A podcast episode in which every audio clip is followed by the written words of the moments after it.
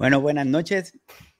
Buenas noches, bienvenidos sean todos y todas aquí a este su programa de Signos Vitales, tu podcast de salud. Estamos transmitiendo aquí desde las facilidades de, de mi hogar, así que bienvenidos sean todos y todas a, aquí, a mi casa. Hoy vamos a estar disfrutando de este episodio en donde vamos a estar hablando, hablando de un tema que no es muy frecuente, es una condición que, que la padecen muy pocas personas, pero que las personas que lo padecen sí, eh, como decimos, eh, es complicado. Así que hoy, bienvenidos sean todos y todas. Mi nombre es Iván Rodríguez Colón, soy médico de familia y desde aquí, desde Signos Vitales, desarrollamos temas que entendemos que son de importancia, de relevancia, de interés para cada uno de nosotros, tanto para el rol de cuidadores, rol de cuidadora, rol de cuidadores informales, personas en general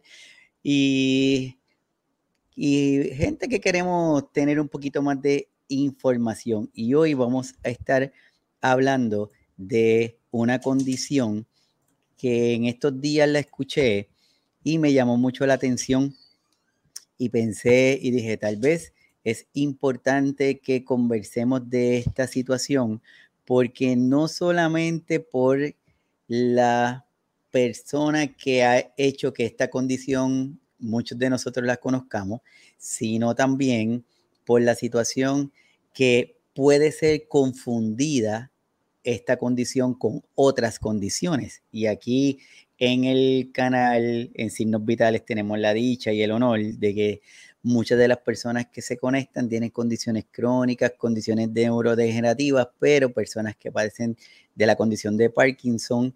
Y esta condición, cuando la escuché, pensé en ellos y dije, mm, tal vez sería interesante hablar de este síndrome para conocerlos, para que nosotros de forma general lo conozcamos y poder identificar a tiempo a una persona que lo esté padeciendo o la persona que esté sintiendo estos síntomas que pueda buscar ayuda, aunque debo adelantarles que al ser una condición tan poco frecuente, probablemente lo que usted esté sintiendo no sea esto que vamos a estar discutiendo hoy, pero queremos aprender y queremos tener este tipo de información. Así que todos los que están conectándose, bienvenidos a Signos Vitales. Bienvenidos sean todos y todas. Déjenme su comentario, díganme de dónde se están conectando. Así que bienvenidos.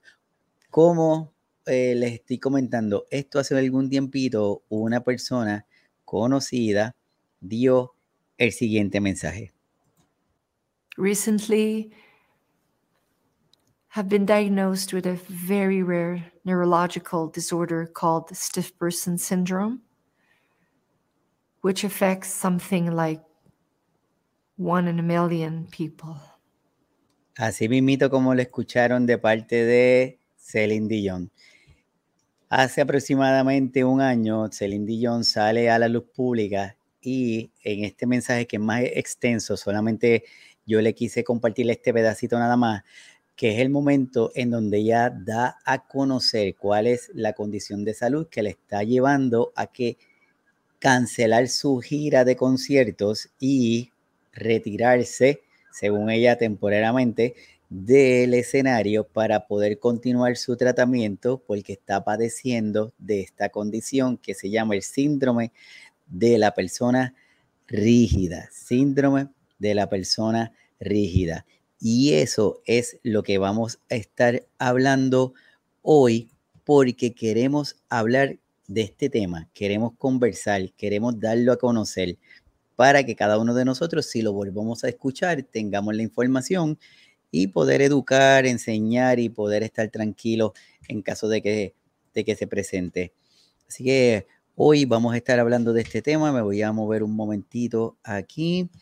Algunos datos de esta condición. Provoca rigidez muscular fluctuante entre el torso y las extremidades, con una mayor sensibilidad a estímulos como el ruido, el tacto y las emociones.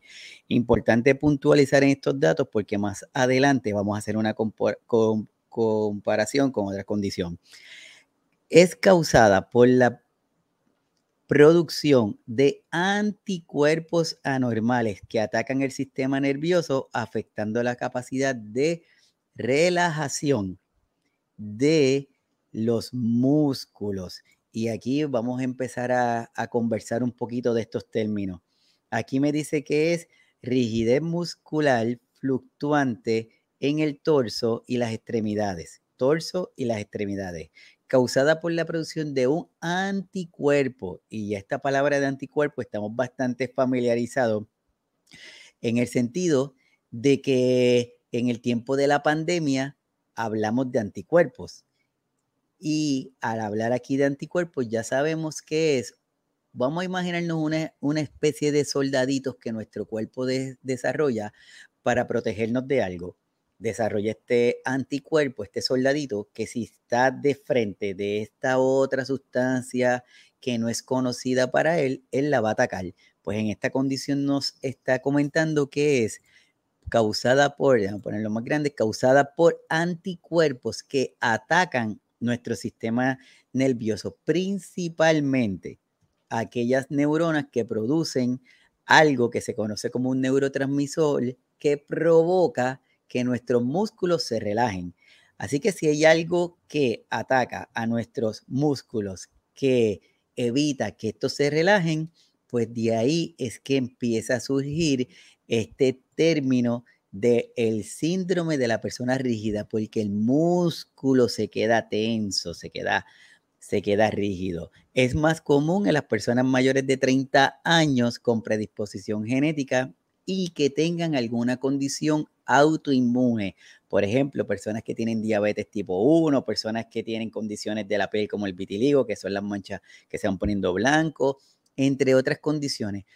Pero también es una alarma porque en ocasiones, cuando se ha identificado, se dice que es la consecuencia de un síndrome paraneoplásico y se le conoce síndrome paraneoplásico. ¿Por qué paraneoplásico?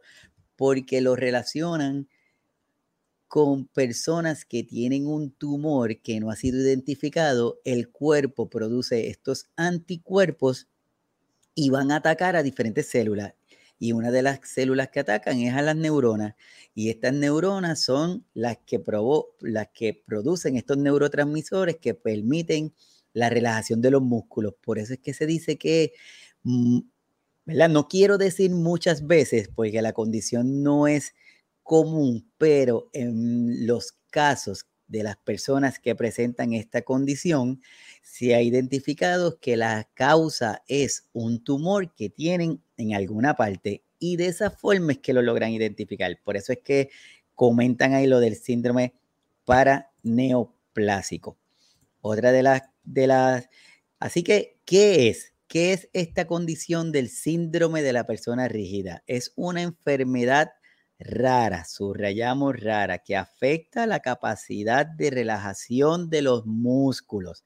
Si yo tengo algo que afecte la capacidad de relajación de los músculos, por lo tanto, significa que ese músculo todo el tiempo está tenso, está rígido, está no, no, no puede soltar.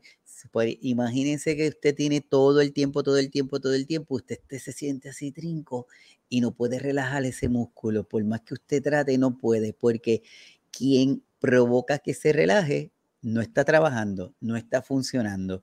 Y por eso es que se le conoce a esta condición como el síndrome de la persona rígida. La persona rígida. ¿Cuál es la incidencia? ¿Cuán frecuente tenemos esta condición en las personas? Miren esto, una persona de cada millón de personas pueden tener esta condición. Una persona de cada millón de personas pueden tener esta condición. Por eso es que dice que es una condición rara, que si usted está teniendo algún síntoma que vamos a hablar más adelante, pues probablemente usted padezca de otra cosa y no de esto, pero volvemos y repetimos, lo que queremos es reforzar, conocer y entender un poco esta condición que ha llevado, en este caso, a la cantante Celine Dion a retirarse de, de los escenarios para poder continuar con su tratamiento. Así que la incidencia es una en un millón de personas y su frecuencia es mayor en mujeres. La relación de cada tres personas que pueden tener esta condición, dos son mujeres, una es varón y fluctúa entre los 40 y los 50 años de edad. Entre los 40 y los 50 años de edad.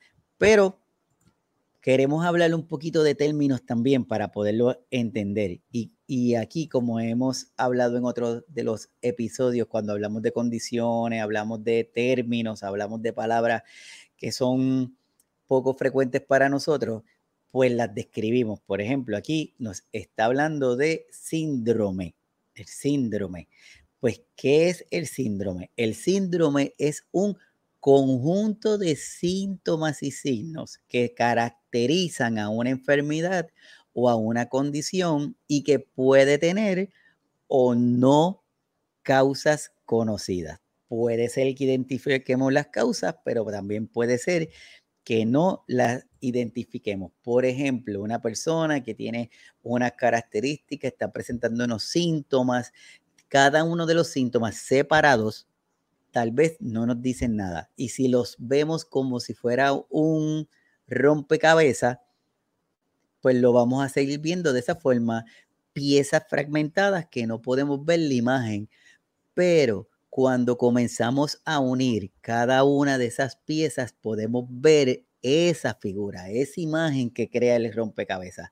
Pues cada uno de esos fragmentos del rompecabezas son los signos y los síntomas. Y cuando se unen, nos crean una estructura y de ahí sale el, diagnóstico. Aquí vamos a ver ahorita cuáles son esos fragmentos, esos pedacitos de rompecabezas que cuando los unimos nos permite llevar al diagnóstico de lo que estamos hablando hoy, que es el síndrome de la persona rígida. Así que bienvenidos todos los que se están conectando, dejen su mensaje, eh, déjenme saber de dónde se conectan, espero que, que los disfrute. Esto va a estar aquí en el canal de YouTube se va a quedar, pero también luego los vamos a pasar a las diferentes plataformas.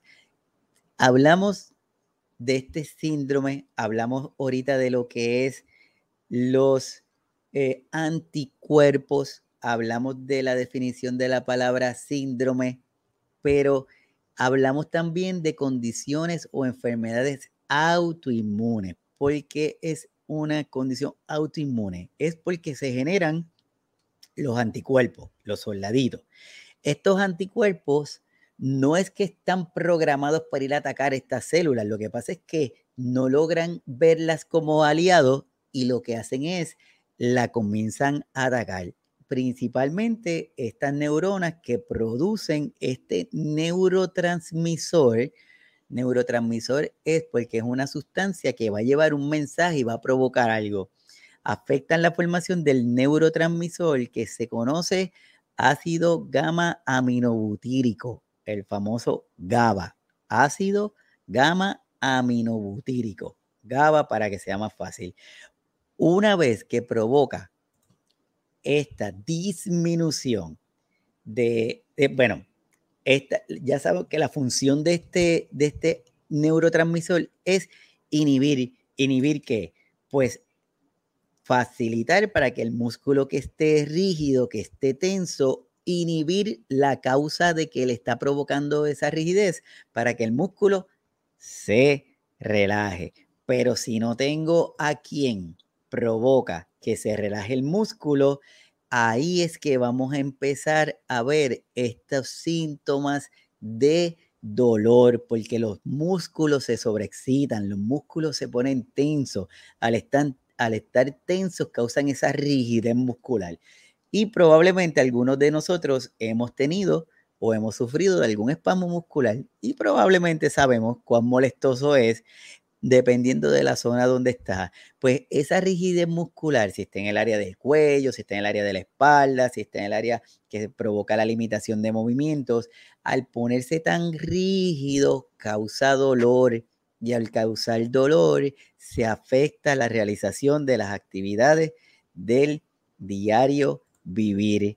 Se afecta el que las personas puedan hacer lo que regularmente hacen, afecta lo que la persona regularmente hace en su día a día. En este caso que estamos hablando, pues esta persona que, su trabajo es cantar, actuar en escenario, pues entonces se vio limitado por la rigidez, porque el músculo está tan rígido, no se puede relajar. Por lo tanto, el bañarse, el caminar, el vestirse, entre otros aspectos, se van viendo afectados. Así que si usted está conectado, déjeme su comentario, déjenme saber de dónde se está conectando, déjenme saber si habían escuchado antes este síndrome, si habían conocido lo que es el síndrome de la persona rígida, déjelo ahí escrito para poder, para, para saberlo y, y comentarlo.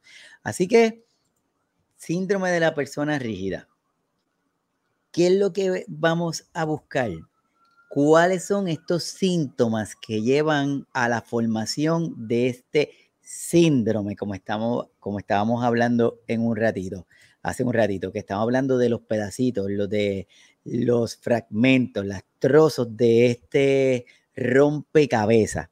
Así que, uno, rigidez al mover el tronco. Cuando hablamos tronco, es la parte media de nosotros, el pecho, espalda, abdomen, dificultad o rigidez para mover los brazos y las piernas. Posturas que son anormales, como que se tienden a encorvarse, se echan hacia adelante. ¿Por qué? Porque el músculo al estar tan rígido se tensa y va a provocar que nosotros tengamos unas posturas que no van a ser las más adecuadas, pero tal vez nos van a provocar o nos van a producir algo de alivio del síntoma de dolor. Pero imagínense ustedes que se levante por la mañana, que no pueda moverse, que tanto su movimiento de brazos, su movimiento de torso, su movimiento de las piernas, su, que no pueda hacerlo con, con facilidad. Y tras de eso se tenga que inclinar para poder minimizar un poco ese síntoma. Definitivamente debe ser algo bastante difícil. Esto esa rigidez, esa postura va a provocar una, una dificultad para ambular, dificultad para caminar. Si tengo dificultad para caminar, no puedo levantar el pie de forma adecuada, probablemente eh, si voy caminando lo arrastro, toropiezo, pues quiere decir que sufren de caídas con bastante frecuencia. Y si dijimos que provoca rigidez en los en el tronco, en los brazos y en las piernas, probablemente estas caídas van a ser unas caídas bastante difíciles porque no se puede proteger. Si nosotros tropezamos, rápido movemos los brazos para proteger la cara o en donde nos vamos a dar. Pero imagínense que estoy tropezando, pero tampoco me puedo defender porque tengo la rigidez de brazos. Significa que esas caídas van a provocar más daño por esa limitación que tengo para poder protegerme. Va a provocarle estas contracturas que son dolorosas, que son repetidas, que son frecuentes en las diferentes partes del cuerpo y estos espasmos puede ser provocado, mire esto, estos espasmos, esa rigidez, puede ser que sea provocado hasta por la sensación de, de que alguien lo saludó inesperadamente, de que alguien estoy sentado y vino alguien y se me paró de forma súbita a mi lado y yo no lo esperaba y me asusté.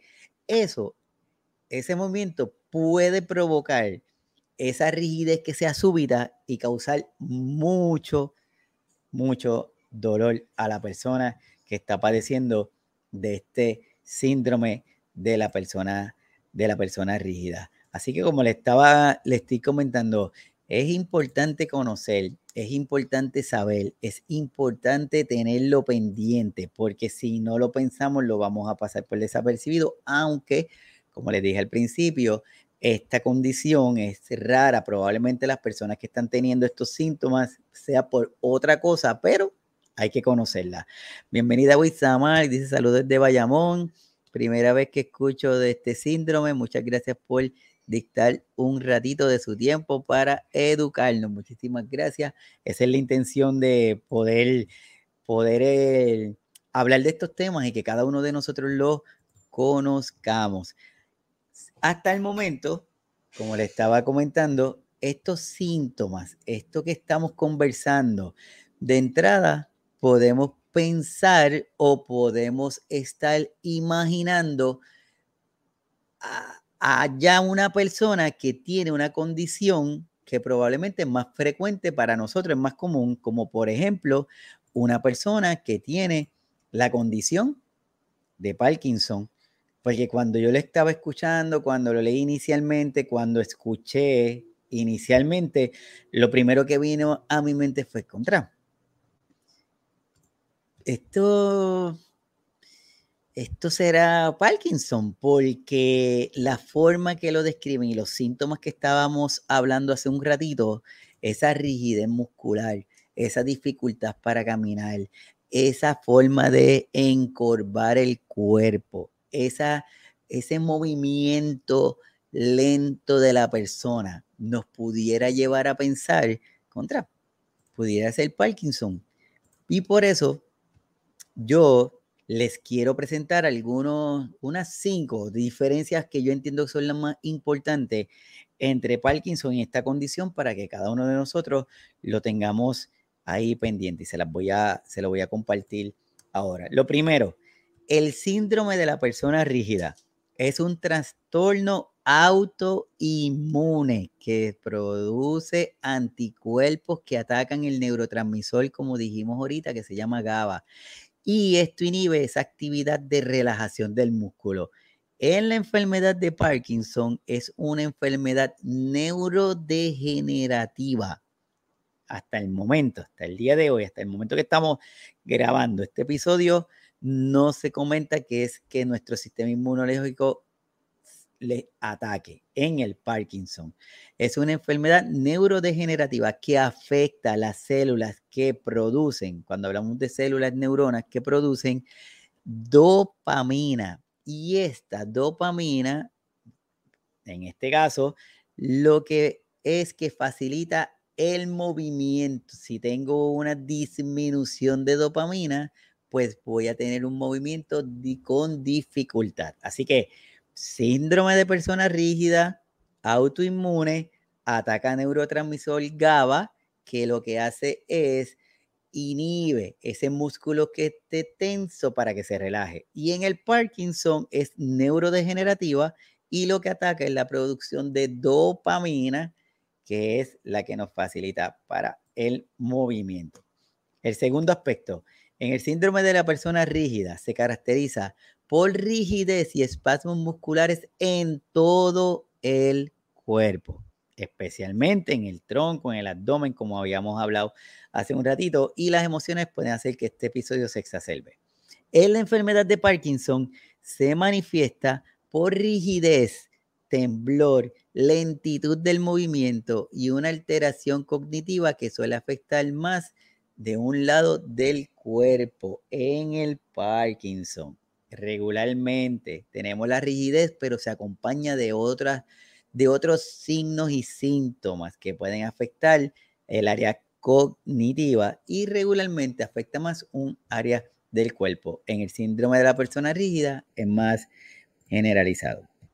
Tercer aspecto, en el síndrome de la persona rígida suele aparecer en personas con otras enfermedades autoinmunes, suele aparecer con otras enfermedades autoinmunes, como habíamos comentado, enfermedades como diabetes tipo 1, enfermedad celíaca, personas con alteración de la piel como el vitiligo y también puede estar asociado a un tumor. Por eso es lo que hablábamos sobre el síndrome paraneoplásico de la persona rígida. En la enfermedad de Parkinson suele aparecer en personas mayores y tienen factores genéticos y ambientales. Y ahí cuando hablamos que suele en personas mayores, porque sabemos que gracias a que hemos estado hablando, conversando, discutiendo, visibilizando estas condiciones, hoy día el diagnóstico precoz de condición como la del Parkinson lo estamos logrando gracias a esa identificación temprana y quitar la idea de que es una condición de nuestros adultos mayores. Porque ya sabemos que no, pero eso es gracias a esta educación que se ha ido, que se ha ido dando. Cuarto, el síndrome de la persona rígida se diagnostica por síntomas. Las respuestas de día sepan que es un medicamento, estudios de, de eléctrico del músculo y la presencia de estos anticuerpos, porque dijimos que son unos anticuerpos que atacan a, este, a estas neuronas que producen el neurotransmisor. Pues la presencia de estos anticuerpos en el Parkinson se diagnostica también por síntomas, pero por estudios de imagen nos ayudan a identificar la pérdida de estas neuronas dopaminérgicas. No se identifican anticuerpos porque hasta el momento no se relaciona con, con esto. Y número quinto, el síndrome de la persona rígida se trata con medicamentos, como estábamos viendo, que su función, su misión, su mecanismo de acción va a ir dirigido a relajar, a provocar que se relaje ese músculo para poder ofrecer ese alivio. Pero también hay unos procesos que se llaman plasmaféresis, en donde imagínense que es que se filtra la sangre para poder bajar la carga de estos anticuerpos, porque al bajar la carga de los anticuerpos, que son quienes están provocando que el neurotransmisor no haga lo que tiene que hacer, pues entonces provoca una mejoría en el síntoma eh, de la, de la rigidez de la, de la persona. En el caso de la enfermedad de Parkinson, pues el tratamiento, la intención es aumentar la dopamina con algunos medicamentos. También hay un procedimiento quirúrgico que se pueden utilizar con la intención de minimizar, de disminuir, de controlar la rigidez y provoca este alivio también. Así que estos son cinco aspectos que quise darle rápido para que cada uno de nosotros podamos entender esta, esta diferencia que hay en cada uno de ellos. Y es por eso que a todos los que participaron en el eh, que, y que participan en el canal de Facebook, pusimos una pequeñita encuesta en donde la pregunta era si usted entendía que esta condición del síndrome de una persona rígida puede ser causado o se relaciona con, con Parkinson o si no se relaciona con el Parkinson. Y, esta, y esto fue lo que preguntamos, ¿el síndrome de la persona rígida es una forma de enfermedad de Parkinson? Le dijimos que sí, dijimos que no y no sabía. Curiosamente, esto, este, esta información es de hoy en la mañana. Ahorita estaba mirando Entiendo que el sí como que había subido. Y si miran, el no, nadie estuvo ahí. Por lo que me dio la base a pensar de qué bueno que estamos discutiendo este tema, porque según lo que estamos diciendo ahora, según lo que estamos leyendo, ya sabemos que, vamos a ver la pregunta de nuevo, si la pregunta es, el síndrome de la persona es una forma de enfermedad de Parkinson. La contestación entonces sería no. Lo que hasta el momento que le estuve viendo, nadie contestó. Por lo tanto, entiendo que es importante que estuviéramos hablando de este tema para quitar esa percepción que es válida, claro que es válida, porque tiene muchos síntomas, muchos pedacitos de ese, de ese rompecabezas en nuestra mente. Si lo pegamos, vamos a estarlo pegando, formando una imagen de lo que es la enfermedad de Parkinson.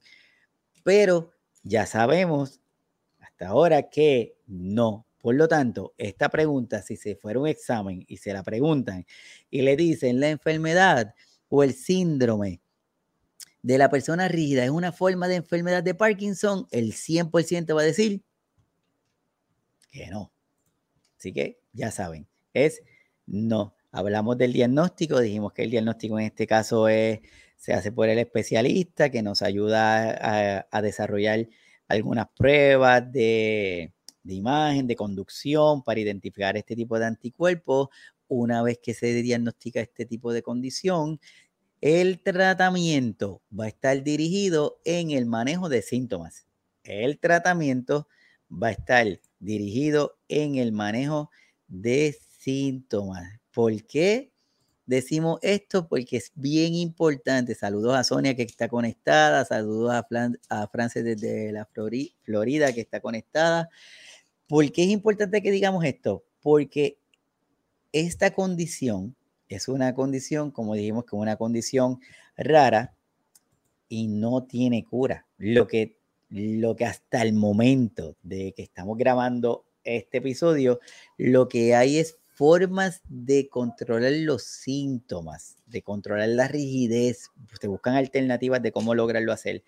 Así que es importante que nosotros señalemos eso, que el tratamiento se basa en el manejo de los síntomas. Por lo tanto, síndrome de la persona rígida es una condición que es rara. Así, haciendo como este resumen.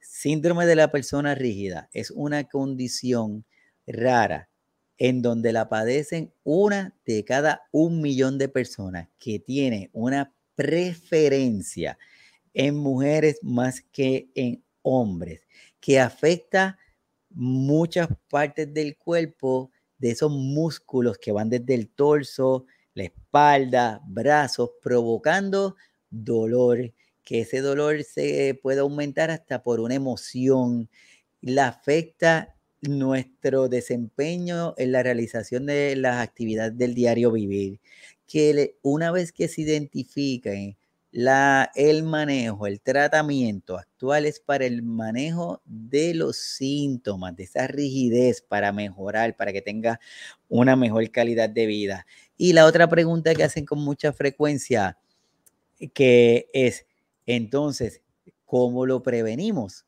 ¿Hay forma de que podamos prevenir esta, esta condición? Pues lamentablemente hasta el momento no hay forma en que se pueda prevenir. Podemos tener estilos de vida saludables, hacer ejercicio, alimentarnos súper bien, meditar, entre otras cosas. Pero la forma para prevenir esta condición no la podemos saber. Por lo tanto, lo que es importante es tener nuestros mejores estilos de vida. Bienvenida, Jessy. Qué bueno que estás aquí con nosotros desde Junco, Puerto Rico, Jessy. Muy bien. Así que es importante que nosotros, cada uno de nosotros, entendamos que el síndrome de la persona rígida es una condición rara, pero que existe, que no, no tiene que ver con Parkinson. Parkinson es una enfermedad que tiene sus características propias, sus síntomas y sus formas de identificarse y que cada condición va a tener la forma de manejo el reconocer, el conocerlas y el identificarlas es sumamente importante de beneficio para todos. Y como siempre decimos, estilos de vida saludables, si usted está teniendo un síntoma, si usted no se siente bien, si usted siente que hay algo que no está trabajando de la forma adecuada, no espere, acuda a su doctor, acuda a su doctora para que le haga una revisión de salud general y de esa forma podemos saber o podemos descartar o podemos identificar alguna condición que nos esté afectando. Así que creo que eso es, eso es importante para cada uno de nosotros. Así que gracias a todos los que se conectan, gracias a todos los que se están conectando aquí a la página de YouTube, gracias a todos los que están suscribiéndose al canal de YouTube para tener información, para cada día obtener esto, esta data que la intención es que conozcamos, que sepamos, que podamos em, tener más control de, nuestra salud. Gracias a todos los que se conectan, a ustedes, si está conectado y no está suscrito aquí al canal, mire, conéctese al canal rápido para que cada vez que eh, subamos un episodio, usted reciba la notificación de que subió y lo puede disfrutar. Y también en el canal de Facebook, donde transmitimos allí todos los episodios en vivo. Está completo en el canal aquí de YouTube. Está la versión reducida de lo que ocurre en el en vivo. Así que nada, para mí es un placer, es un honor, es un privilegio que ustedes se conecten. Gracias a cada uno de ustedes por la confianza. Síganse suscribiendo, síganse compartiendo el canal de YouTube para que el algoritmo nos identifique y más personas se puedan beneficiar del mismo. Nos estamos viendo en un próximo episodio de aquí de Signos Vitales, tu podcast de salud. Nos estamos viendo muy prontito. Bye.